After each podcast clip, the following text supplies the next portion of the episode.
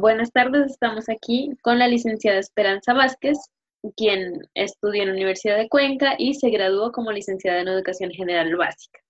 Vamos a tocar el tema de la educación en pandemia, todos los cambios que ha traído el hecho de tener que dar clases mediante una computadora y no tener ese contacto, más que todo usted, que es con niños, me imagino que es muy difícil. Entonces, Muchísimas gracias por aceptar la invitación y bienvenida. Muchísimas gracias. Ya, entonces empecemos como desde sus inicios. ¿Por qué decidió estudiar licenciatura en educación básica? Bueno, algo que me motivó mucho es experiencias que yo tuve eh, desde eh, la educación primaria. A mí me ponían a estudiar en pares, entonces me gustaba bastante ayudar a mis compañeros en lo que podía, sea en las materias, en diferentes cosas. Ya como que desde ahí me nació ese don de, de enseñar. Igual en el colegio me ha gustado bastante trabajar en pares eh, con el fin de ayudar a mis compañeros. Eh, lo que más me ha gustado también y es significativo es el cariño de los profesores. Yo recuerdo el nombre de todos mis profes de, de primaria, igual del colegio, entonces ver ese significado de, de ese aprecio, ese cariño con el que enseñan y valorar sobre todo lo que ellos nos dan yo valoré mucho. Yo no es que tuve todos los recursos para poder estudiar, eh, me tocó salir desde, como dicen, desde abajo, con mucha ayuda de familiares para yo poder estudiar. Entonces, yo valoré mucho y, y sé el gran significado que es uno apoyarse también en las profes y que los profes nos den ese apoyo para salir adelante, una motivación más. A mí me encantó mucho, siempre desde pequeña jugaba a lo que es a la escuelita y me ha gustado bastante. Eh, trato de dar lo mejor de mí, me sigo capacitando, eh, más que ahora que es las cosas virtuales. Eh, yo creo que esa motivación y esa alegría de enseñar a mis niños, la alegría de verles y de poder ayudarles, como dicen, nosotros tenemos una diferente visión de los niños. Ese abrazo que tal vez ellos no encuentran en casa o las palabras de aliento, las damos las profes. Y es por eso que en algunas ocasiones se equivocan y nos dicen mamá o abuelita o tía. Y es el gusto de escucharles a los niños, sobre todo con pequeñitos, que es la alegría. Y, son tan sinceros que uno se queda a veces, eh, como les digo a los papás, uno se queda sorprendida porque ellos hablan con la verdad. Y por eso yo les digo, tengan mucho cuidado en lo que dicen o hacen, porque ellos son muy sinceros. Y a quien le cuentan es a la profe. ¿Ya cuánto tiempo lleva ejerciendo su carrera? Yo llevo ejerciendo mi carrera ocho años, pero yo trabajaba con más grandes, yo he trabajado con segundo, con tercero, quinto, pero ahora ya son tres años que yo trabajo con primero y dos años en inicial. Y ahí es lo difícil, porque con los chiquitos eh, uno se toma bastante tiempo y por un lado es difícil explicarles, no hay ese cariño, eh, esa, como dicen, esa motivación que es cuando uno está al frente de darles tal vez un abrazo o tal vez darles algún sentido de cariño a ellos y decirles, tú puedes, dale. No es lo mismo que estar frente al computador, pero sí hay una pequeña ayuda porque cuando hay alguna actividad que hacer, ya están los papitos al lado ayudándome o indicándoles, porque en clase lo que yo puedo hacer tal vez aquí en unos 15 minutos, yo en el aula me demoraré unas dos horas porque tengo que estar con uno por uno, eh, dividiéndoles los materiales y tengo 30 de 35 estudiantes. por ahí es un poquito la ayuda que me dan los papitos también en casa. Siguiendo con esto de la pandemia y todos los cambios, ¿usted cree que estaba preparada para asumir este reto de dar clases virtuales a niños tan pequeños? No, créame que no, yo he sufrido bastante y me he autocapacitado. Eh, a mí me gusta eh, incluso recibir capacitación así virtual, virtual, no puedo, porque mis compañeras sí me han querido ayudar. Yo busco, me busco en el YouTube cómo manejar un programa, cómo manejar las diapositivas, les trato de dar materiales, busco, no estaba preparada, incluso hasta para el Zoom tenía problemas, el micrófono y que por aquí, por allá.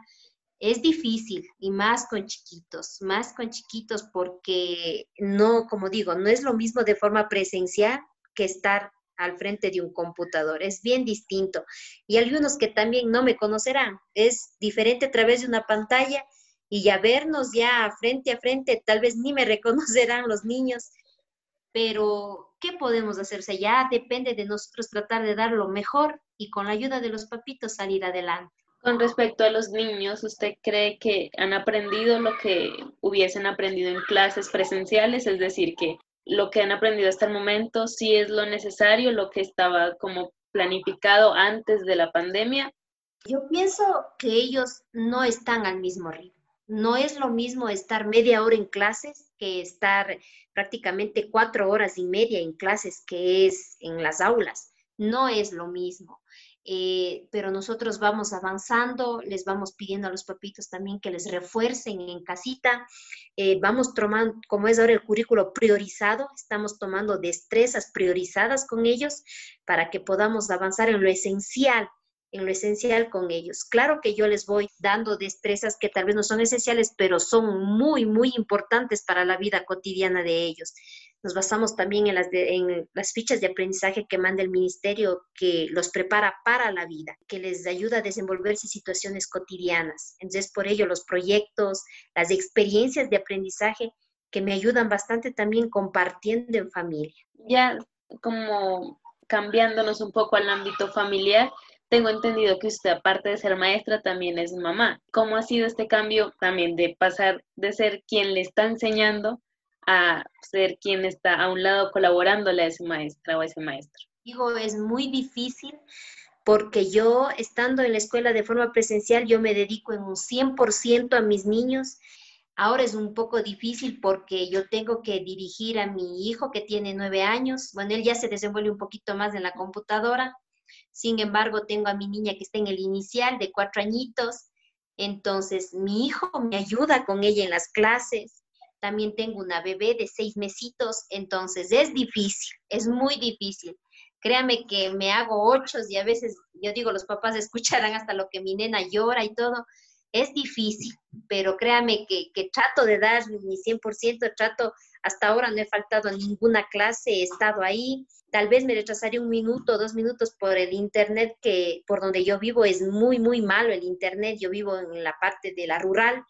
Entonces, trato de dar de mí, como digo, mi 100% con mis niños, porque yo le veo esto no como un trabajo, sino más bien algo que a mí me gusta y me gusta realizar con pasión con ellos y como digo, sacarles una sonrisa o, verles que se ríen por alguna cosa que decimos, me encanta, o sea, me gusta y, y, cuando los niños participan y me dan a entender sus opiniones y todo y veo que han aprendido las cosas que estamos tratando, es una satisfacción a pesar del modo virtual.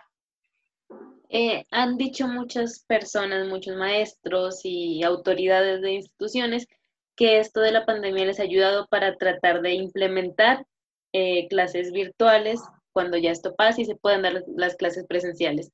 ¿Está de acuerdo con esto? ¿Cree que para sus niños sería algo bueno o cree que más bien debería como dejarse algo así para casos especiales como lo que estamos pasando de la pandemia? Bueno, yo le veo algo sí muy importante. Por ejemplo, si yo tuviera que hacer un refuerzo con algún estudiante o algo, yo creo que las clases virtuales son esenciales. Veo ahora muy bueno la tecnología, los programas, lo que uno pueda realizar con ellos sí es muy bueno. En el caso de dar refuerzos o, como digo, clases a los niños, se los podría, yo creo, hacer de forma virtual. Pero el problema es que aquí también juega bastante la motivación, como digo, el afecto, el estar presente. Y yo creo que eso les falta más a mis niños, ese afecto que siempre se da en clases y esa motivación que no les paro de dar, pero no es lo mismo frente a un computador. Yo veo que es como que el mensaje no se recibe de la misma manera. Es que sí, me imagino que también llamar la atención de unos niños tan pequeños mediante una pantalla debe ser muy difícil, mucho más complejo. Para finalizar, ¿cuál sería el aprendizaje que usted como maestra, como mujer, como mamá, podría sacar de todo esto que ha pasado en la pandemia? ¿Qué le puedo decir? Bueno, primero, eh, para nosotros fue un cambio tremendo y lo primero que yo diría es valorar el tiempo que teníamos, el tiempo que teníamos de ese afecto persona a persona. Para mí eso me cambió bastante, ha afectado mucho y, créame que a mí como madre también me ha afectado porque mis hijos eh, también quería que estén en su ambiente escolar, con sus amiguitos, esa sociabilidad que tenía, o sea, prácticamente se terminó porque no es lo mismo. Yo creo que eso es lo que debo valorar, el socializar, el compartir, el estar entre todos nosotros y ese afecto que se brindan entre los niños, porque hasta eso extrañan los niños. Yo creo que, eso es lo que voy, voy a, lo que aprecio más, el sociabilizar, el poder estar en compañía de los estudiantes, en poder, como digo, eh, darles ese poquito de motivación o afecto Yo creo que eso es lo que más se valora en este tiempo que nos sucedió y nos tocó adaptarnos. Y son muchos papás que también valoran el trabajo que hacen porque hay muchos papás que están en mi mismo caso, eh, haciéndose ochos, como digo yo, y no podrán estar en las clases con los niños, o hay hermanitos que se están haciendo cargo. Entonces, trato de motivarlos, trato de, sacarlos adelante a ellos también, los que ponen de su parte, porque hay papitos también que, no ponen de su parte. Entonces, yo creo que, es muy importante valorar ese aprecio que se tiene a los niños, esta, eh, esta labor, que aunque digan muchos, usted no hace nada, pero el labor de maestro es incansable y más si se tiene familia de por medio. Entonces, yo creo que eso es lo que se valoraría.